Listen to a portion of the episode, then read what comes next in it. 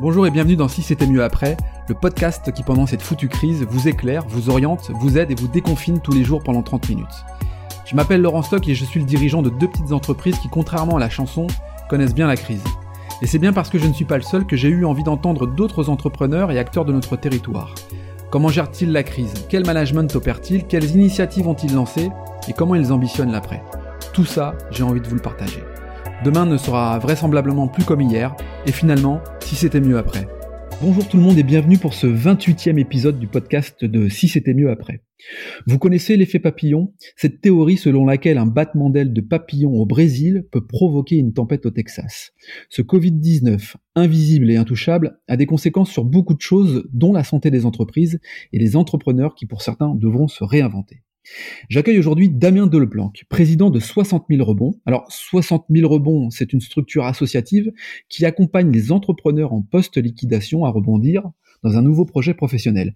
Bonjour Damien. Bonjour Laurent. Bon, comment vas-tu? Écoute, euh, ça va bien. Je vis une période euh, très inédite pour moi. Je, je fais des choses que j'avais vraiment pas l'habitude de faire et pour moi c'est une c'est une vraie découverte ce confinement avec euh, les côtés positifs et les côtés un peu plus difficiles, on va dire. Bon, écoute, on en parlera après justement. Alors, comme je disais, tu présides, de, tu présides depuis 2019 euh, l'association 60 euh, 000 rebonds et auparavant tu étais le, directeur général du groupe nordiste ADO. Alors ADO, c'est Leroy Merlin, Zodio, Weldom, Bricoman, enfin bref, j'en passe et des meilleurs. Euh, si je t'ai invité aujourd'hui, c'est pour nous parler plus particulièrement de l'association 60 000 rebonds. Mais euh, avant cela, peux-tu quand même nous expliquer comment tu as fait pour que le groupe ADO devienne le premier acteur européen du marché du bricolage et le troisième, c'est quand même pas rien, troisième à l'échelle à l'échelle internationale sur tous les secteurs de la maison, en passant du cadre de vie, de l'habitat durable, de l'outillage et sans oublier évidemment le bricolage. Comment, comment on fait? Ce que je retiendrai et que j'ai fait davantage par intuition que par euh, autre euh, moyen ou chemin, c'est la confiance extraordinaire que je faisais en, en chacune des personnes de l'entreprise. Hmm. J'ai dirigé l'entreprise pendant 25 ans. Après avoir été chef de rayon, directeur de magasin, lancé le premier payeur de France euh, de Laura Merlin qui était l'Espagne. Et au-delà des différences culturelles qui sont euh, réelles, aujourd'hui on est présent dans 15 pays, je crois que euh, cette question de confiance vraie, sincère, est complètement décisive dans euh, la performance des entreprises.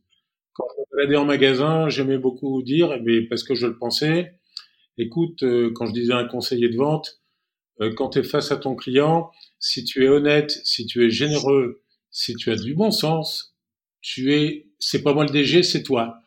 Et petit à petit, l'entreprise s'est développée grâce à ça, parce qu'on a, on a développé une qualité de performance relationnelle avec nos clients grâce aux équipes, qui, je crois, sur la durée, a fait la vraie différence. Hmm.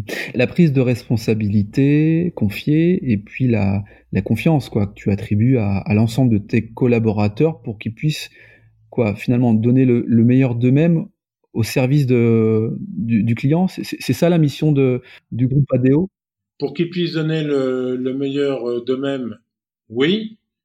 Mais vous savez, quand vous faites euh, confiance, quand tu fais confiance à quelqu'un, mmh la personne, dans 99,5% des cas, veut se montrer digne de la confiance euh, que tu lui fais. Et et moi, c'était une grande leçon de vie euh, de voir à quel point la performance économique et la performance humaine étaient absolument étroitement liées. Et ouais. Quand, tu as confié les clés, euh, les clés de la, de la boutique, dirons-nous, à ton successeur, qu'est-ce que tu lui as dit? Est-ce que tu lui as donné quelques conseils ou, ou finalement vous étiez euh, tellement complice depuis un certain nombre d'années que ça s'est fait naturellement Comment ça s'est passé? Alors ça s'est fait assez naturellement parce que ça faisait dix ans que que je l'avais euh, un peu pisté comme étant un de mes successeurs euh, potentiels. Mmh Mais la première question, la première, le premier sujet, pardon, que je lui ai dit, la première chose que je lui ai dite, il s'appelle Philippe. Je lui ai dit, écoute Philippe, sois toi-même. Hein. N'essaye pas d'être un autre. C'est déjà difficile d'être soi-même. Si tu essaies d'être un autre, ça va être encore plus compliqué et ça va pas le faire. Les gens vont le sentir.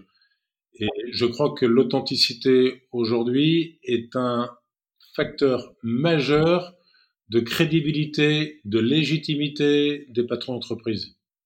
Tu as, toujours, euh, as toujours un rôle au sein du, groupe ADO Enfin, comment tu, tu, tu, tu as véritablement euh, donné les clés euh, Tu es toujours présent tu, as, tu fais quoi?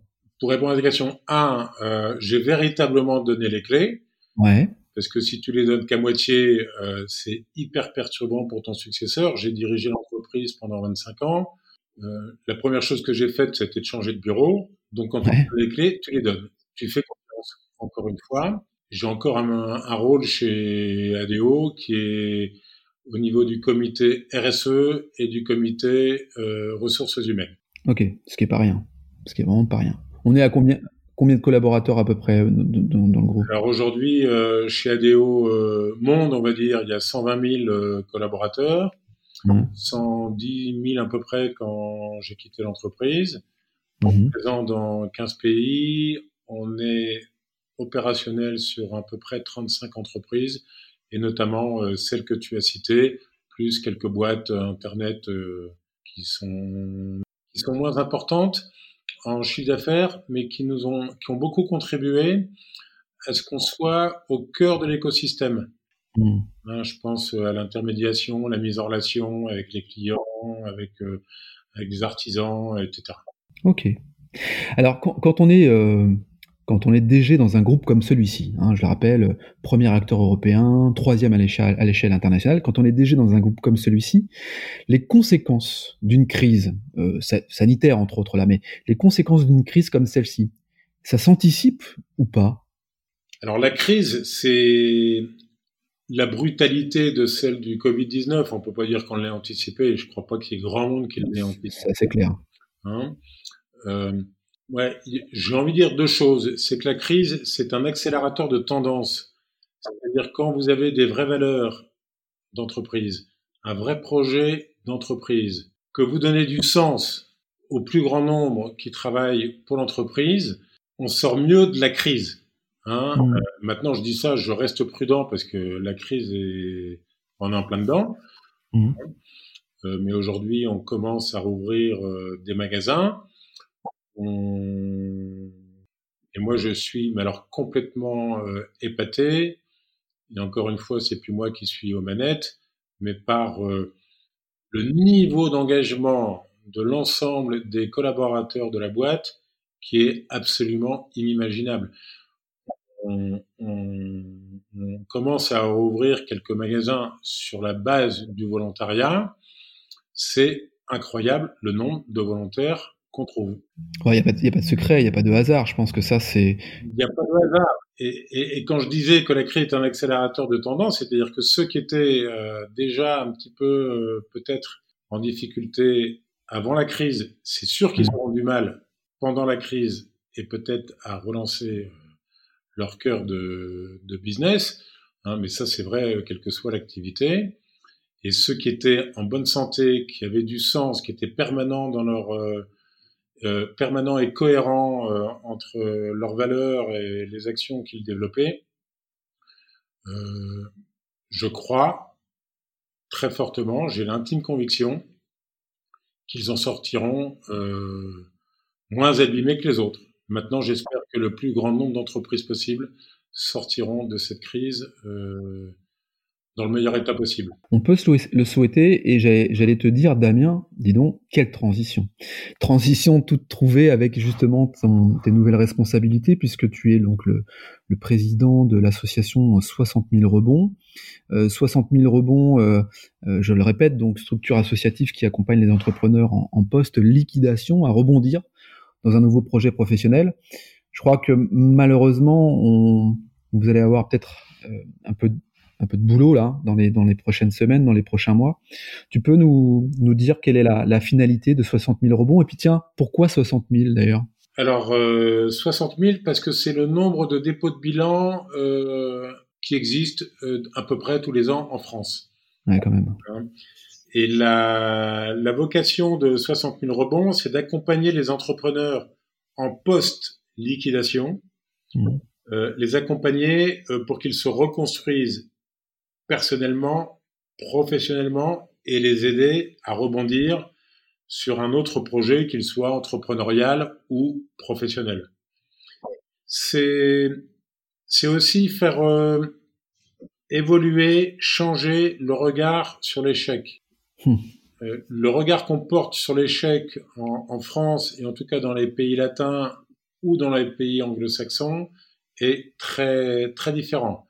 Hmm. Hein, dans le dans les pays anglo-saxons, on va dire euh, bon, ok, t'as échoué donc t'as appris.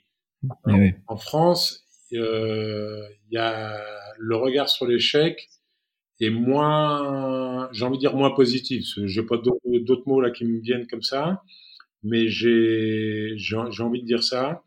Et je crois vraiment que ce ce ce regard sur la personne qui a essayé, qui a mis tout ce qu'elle était, parfois tout ce qu'elle avait dans la création de l'entreprise et qui se casse la figure, elle a appris énormément.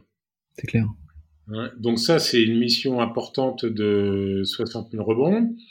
Euh, on est, c'est effectivement, comme tu l'as dit, c'est une association donc qui regroupe beaucoup de bénévoles, hein, mhm. parrains, des coachs, des experts, et sachant que les parents ont tous une expérience euh, d'entreprise qui est importante, la leur ou comme euh, comme accompagnant du développement, il y a des coachs qui sont des coachs en activité et certifiés, c'est-à-dire mhm. euh, et des experts.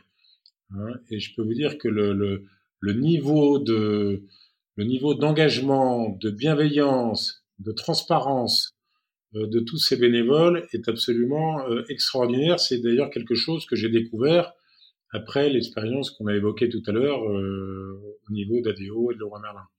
Et ouais.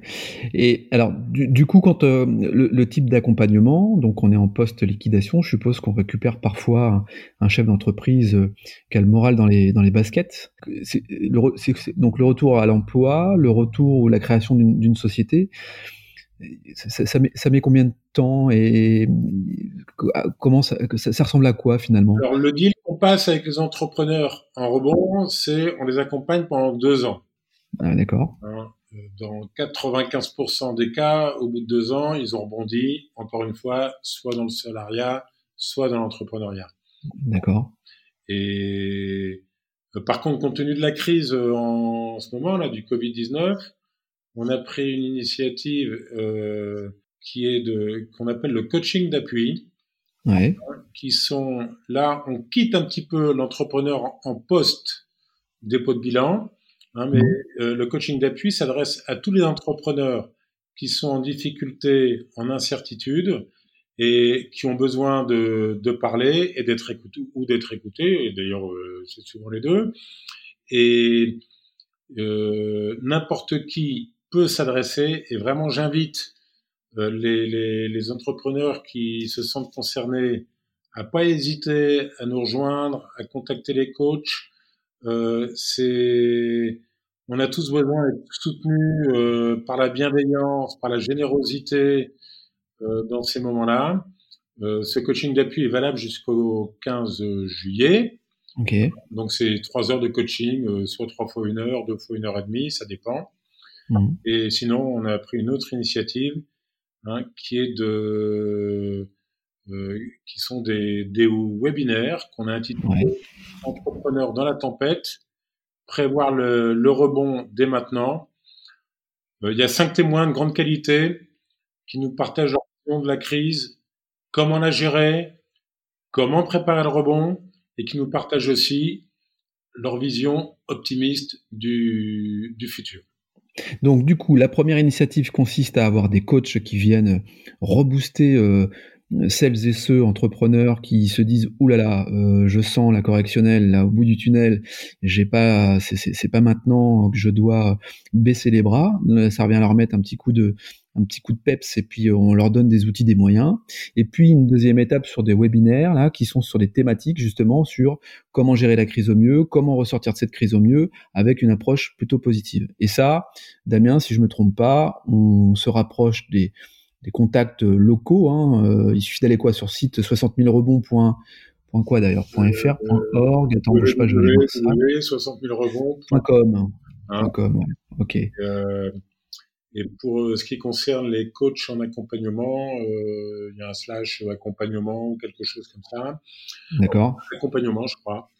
Et, et, et, vraiment, moi, j'invite tous les entrepreneurs qui aujourd'hui sont un peu euh, en difficulté ou qui sont pessimistes par rapport à leur futur. Peut-être que parmi eux, il y en a qui devront ou qui auront envie de nous rejoindre, qu'ils le fassent. Vraiment, j'insiste, on est bienveillant, on est généreux, on est à l'écoute. Pas de jugement. Pas de jugement, on est en soutien total. Ok. Est-ce que tu as une estimation, toi, à la sortie de la crise euh, la sortie de la crise, on, on en est peut-être qu'au début d'ailleurs. Mais est-ce que tu as une estimation du nombre de liquidations, nombre de fermetures d'entreprises euh, qui, nous attend? Je, voyais ce matin le, nombre, le, chômage qui avait augmenté au mois de mars de 7%. Euh, c'est énorme. Est-ce qu'on a une vision là sur le nombre de liquidations? Bah, la vision le, être précis dans la question que tu me poses, Laurent, c'est un peu euh, compliqué. Il y en aura il y en aura évidemment beaucoup plus qu'en 2019 ou 2018. Euh, je pense qu'aujourd'hui, le, le, confinement fait que ça se passera plutôt dans les semaines, voire les mois à venir. Euh, moi, je pense qu'il faut attendre un, doublement de bilan au niveau des Hauts-de-France euh, d'ici la fin d'année, c'est-à-dire, je te parle de mémoire, à peu près euh, 5-6 000. Ok, c'est toujours 5-6 000 de trop dans tous les cas. Tiens. De trop, sachant que, oui, je crois que c'était de à peu près 2000 euh, par an. Mais aujourd'hui, les aides de l'État qui fonctionnent bien, je crois qu'il faut, il faut le reconnaître, euh, font qu'aujourd'hui, euh, on est encore dans une période d'incertitude. Hein. Les questions de sortie, de confinement, tout ça, sont pas encore euh, fixées. Elles seront demain, euh, je crois, mmh et je suis sûr même. Et donc, euh, donc, faut encore attendre. Mais c'est sûr qu'il y a beaucoup d'entreprises qui souffrent et beaucoup d'entrepreneurs qui sont dans la grande incertitude. Mmh, je te confirme. Euh, comment, comment, tu vois, toi, la, la, relance économique? Parce que bon, il y a des mesures économiques qui sont prises comme jamais. Hein. Je crois que d'ailleurs, on est le, le ou l'un des seuls pays au monde à avoir à, soutenir l'économie à travers les mesures qui ont été prises. Au-delà de ces euh, au-delà de ces mesures euh, qui ne sont que des pansements. Tu as une idée, toi, sur la relance économique, sur la manière dont on va reprendre euh, une dynamique économique pour le bien de tout le monde? Alors, mon caractère optimiste fait que je crois qu'il y aura une relance. Mmh je pense qu'on retrouvera des niveaux de performance économique qui seront, sur la durée en tout cas, qualitative. Mmh. Et par contre, je pense qu'on ne pourra pas écarter la performance humaine, la performance écologique de la performance économique. Je pense que les deux, les trois, les trois, ces trois aspects vont être, de mon point de vue, euh, très liés parce que le, les clients vont poser, et encore plus qu'avant, un acte identitaire lorsqu'ils vont aller se servir dans tel ou tel magasin, tel ou tel restaurant, telle ou telle entreprise. Euh, les clients poseront un acte identitaire. Hein. Et ce que j'ai envie de rajouter, c'est que ceux qui se battent aujourd'hui sont ceux qui se qui s'en sortiront le mieux. Et voilà, la, la, performance économique est une conséquence. Hein. C'est autre que ça.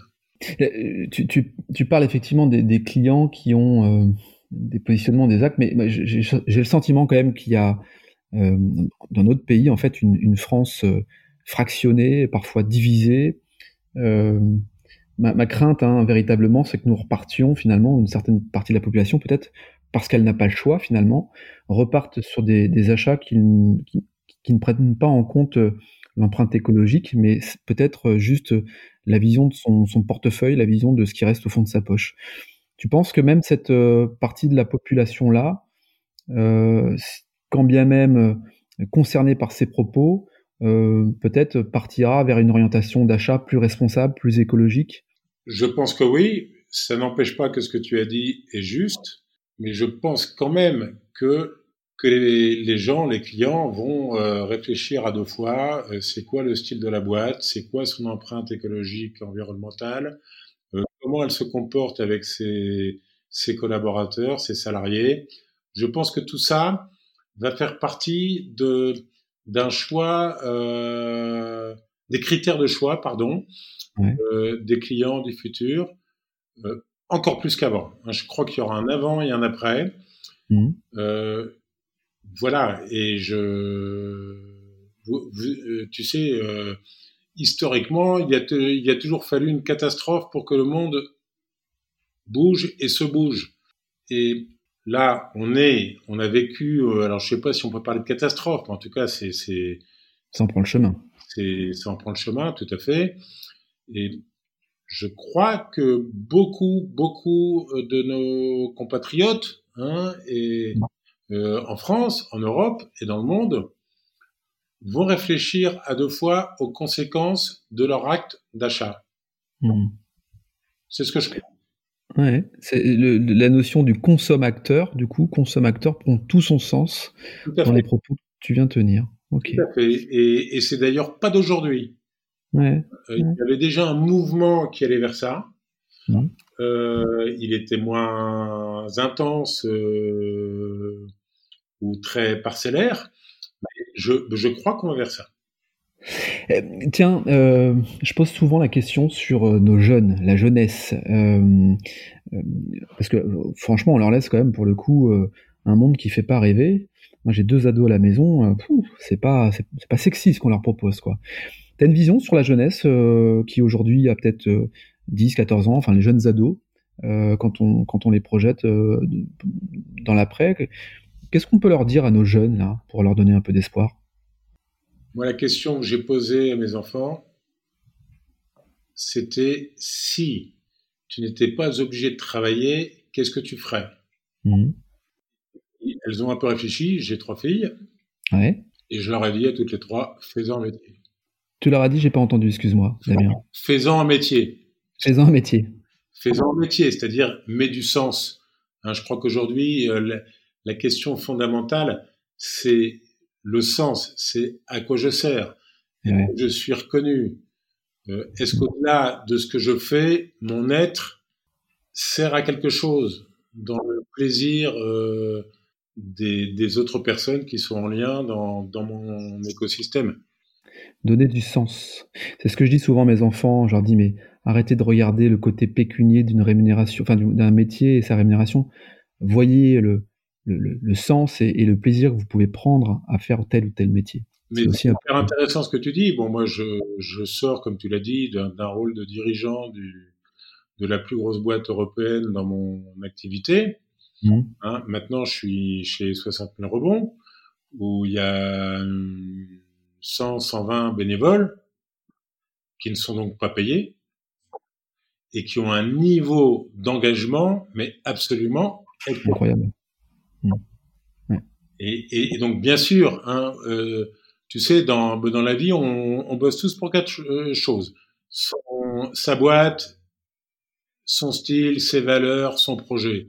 On bosse pour son, pour son boss. Hein. Est-ce qu'il m'apprend des trucs? Est-ce qu'il me stresse? Est-ce qu'il me fait progresser? Est-ce qu'il est juste au sens de la justice, de la justesse? Euh, Et pour son contenu de métier aussi, bien sûr. Est-ce que mon métier m'intéresse ou pas, et aussi pour les questions euh, matérielles, euh, combien je gagne, euh, combien de bornes je dois faire tous les matins pour aller bosser, est-ce que je bosse le samedi, je bosse pas le samedi, enfin, etc., etc. Mais on doit se penser quatre choses. Hein. On peut pas une augmentation de salaire, ça fait plaisir le premier mois hein, ou les deux premiers mois. Et puis après, et puis après on s'est habitué. Hein. Voilà. donc, je, je crois que ces, quatre choses sont, importantes et, et sont pas dissociables. On bosse pas que pour un salaire. Contrairement, alors je vais, je vais peut-être me faire allumer quand je dis ça, hein, mais en tout cas, je pense qu'on ne bosse pas que pour ça.